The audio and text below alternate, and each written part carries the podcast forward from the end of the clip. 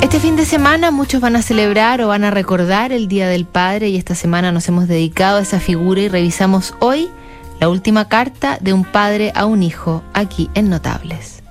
1928. Entre París y Nueva York se realiza la primera comunicación telefónica transatlántica. En Estados Unidos inventan el cine sonoro. Maurice Ravel estrena su bolero. Un joven de 16 años que terminaría convirtiéndose en un artista fundamental con su obra y con su técnica, esa maestría horizontal que le permitía observar desde todos los ángulos y que algunos denominaron action painting, recibió un día una muy dedicada y encantadora carta de su papá. Querido hijo Jack, ha pasado algún tiempo desde que recibí tu linda carta.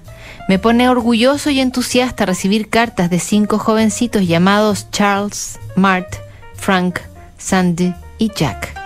Las cartas son tan llenas de vida y de interés y de ambición y de camaradería. Me colman mi viejo corazón de felicidad y me hacen sentir pleno. Bueno, Jack, me alegra saber lo que piensas de tu trabajo de verano y de lo que vendrá este año en el colegio. El secreto del éxito es concentrarse en el interés por la vida, los deportes y los buenos momentos.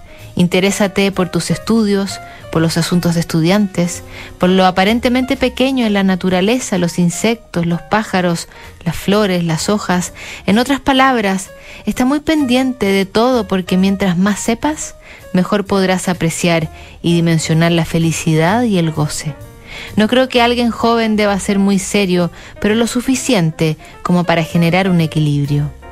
Creo que tu filosofía sobre la religión está bien. Pienso que todas las personas deben pensar, actuar y creer según los dictados de su conciencia, sin dejarse presionar por lo que viene de afuera. Yo también pienso que hay un poder superior, una fuerza suprema, un gobernador, un algo que controla el universo. ¿Qué es y qué forma tiene? No lo sé. Puede ser que nuestro intelecto nuestro espíritu existe en un espacio ajeno luego de que abandona nuestro cuerpo. Nada es imposible y sabemos que al final nada se destruye, sino que solo cambia químicamente. Quemamos una casa y su contenido, cambiamos su forma, pero los mismos elementos están ahí, gas, vapor, cenizas, están todos ahí. Me llegaron unas cartas de tu mamá el otro día. Siempre me alegro cuando recibo cartas suyas. Es adorable, ¿o no? Tu mamá y yo hemos sido un desastre financiero, pero si logramos que los niños se conviertan en ciudadanos buenos y útiles, todo habrá salido bien. ¿Cómo no estar dichosos?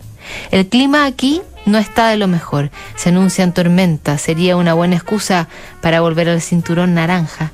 No sé en qué podría trabajar si me fuera, pero no me preocupa porque uno no se puede preocupar sobre lo que no puede resolver y sobre lo que puedes resolver, la moral no tendrá objeciones.